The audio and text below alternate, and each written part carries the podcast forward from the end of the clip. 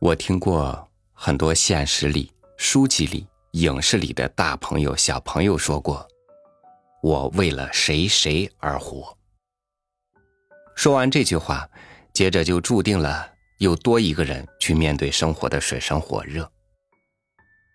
其实，很多人如果能够懂得一个人应该怎样活着，是不是才能更有资本去为别人而活呢？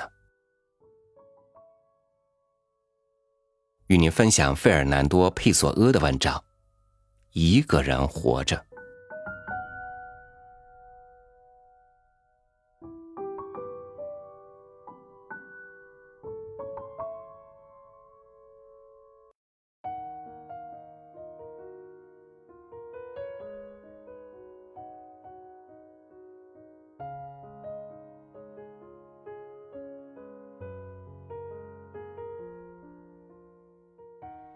某种感觉，像一种睡眠，如同迷雾般弥散在我们的思想里，使我们不能思考，不能行动，不能真切而简单的成为我们自己。我们仿佛并未入睡，梦想之外的梦想在我们眼前徘徊。初升的太阳懒洋洋的将我们停滞不前的意识表层温暖。我们迷醉于自己什么都不是，我们的意志像院子里的一桶水，被路人无精打采的脚步踢翻。我们投出目光，却什么也没看见。长长的街道挤满披着衣服的动物，像一块平坦的布告板，上面的字母毫无意义的绕来绕去。房子仅仅是房子，无论我们看得多么清楚，我们也无法对所见之物赋予意义。近在咫尺的木箱店传来一阵阵锤击声，听起来恍若远在天边。每一击明显与下一击隔开，伴随着回音，声音平淡乏味。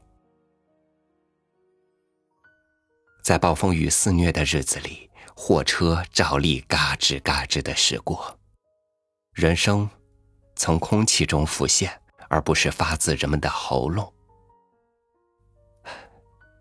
作为背景的河水也疲惫不堪。这不是我们感受到的单调，这一切也不痛苦。我们只是带着另一个人的个性。睡意绵绵，因加薪而能够忘记一切不快。我们什么也感觉不到，或许唯有走动性自动症使我们的双腿在不由自主的走路时，鞋里的脚拍击着地面。或许我们连这些都感觉不到。有些东西。在蒙住我们的双眼时，挤压着我们的头部，就好像用手指堵住我们的耳朵一样。这就像心灵的一次感冒，而这种患病的文学形象，使我们期望生活是一个康复期，我们不得不停住我们的脚步，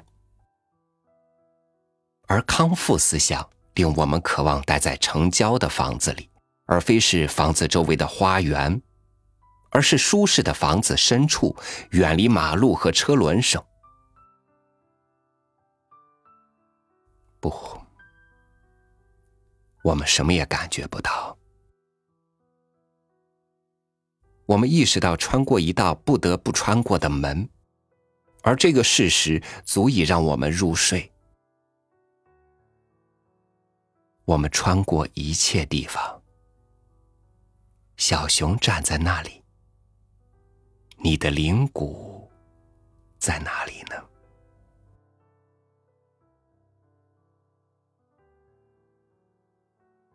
外在感觉，傍晚，一阵阵微风拂过我的前额，撩动我的领悟力，带来一丝说不清的朦胧抚慰。谈不上是抚慰，它太过轻柔。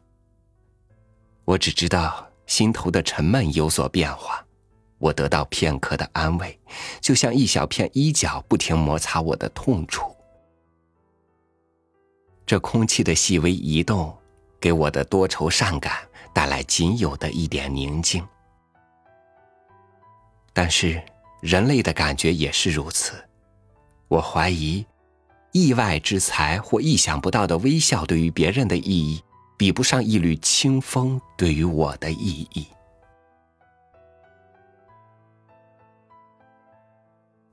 我想睡觉，想做梦。我更清楚的看见客观存在的一切，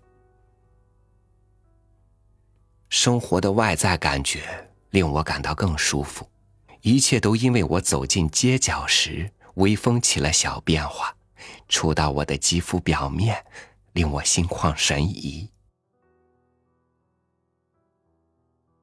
我们爱或失去的一切事物，人类。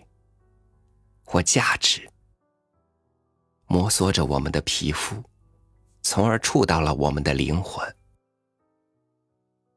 在上帝眼中，不过是这微风，除了想象中的抚慰，适当的时刻对一切美好的失去，什么也没带给我。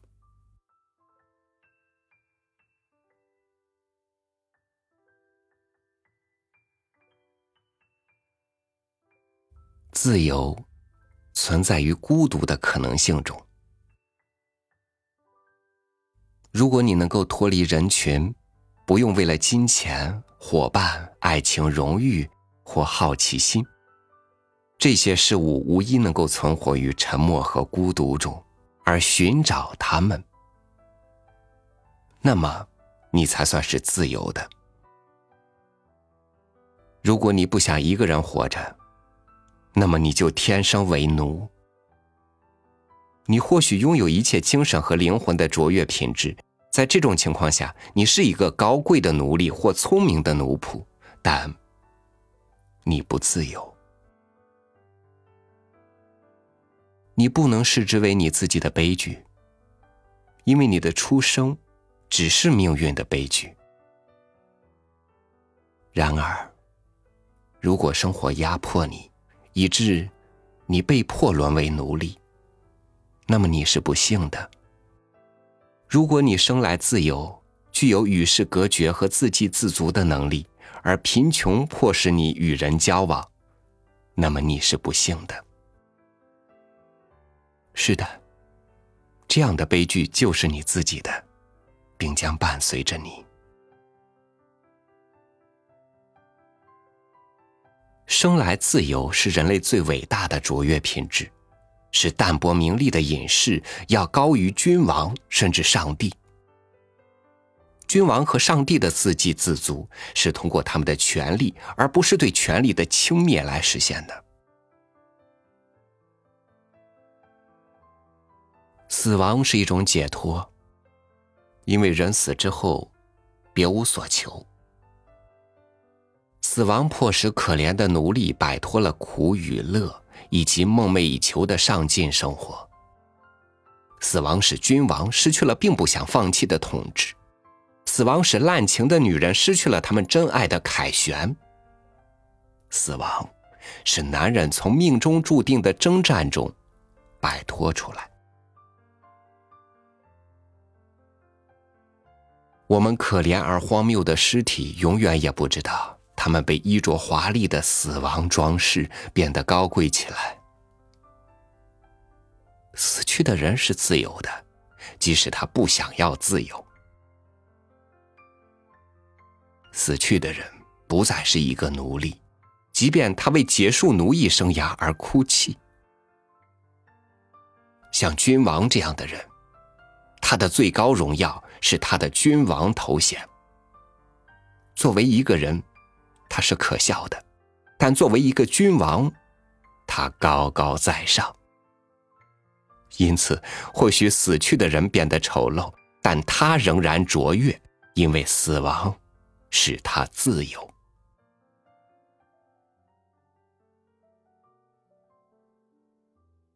由于疲惫，我拉上百叶窗，将自己与世隔绝起来，于是有了片刻的自由。明天，我将重新做回奴隶，但此时我独自一人，不需要任何人，唯恐被什么声音或什么人打搅。我有属于自己的。短暂自由和荣耀，靠坐在椅子上，我忘了将我压抑的生活。除了一度的痛感，没有什么令我感到痛楚。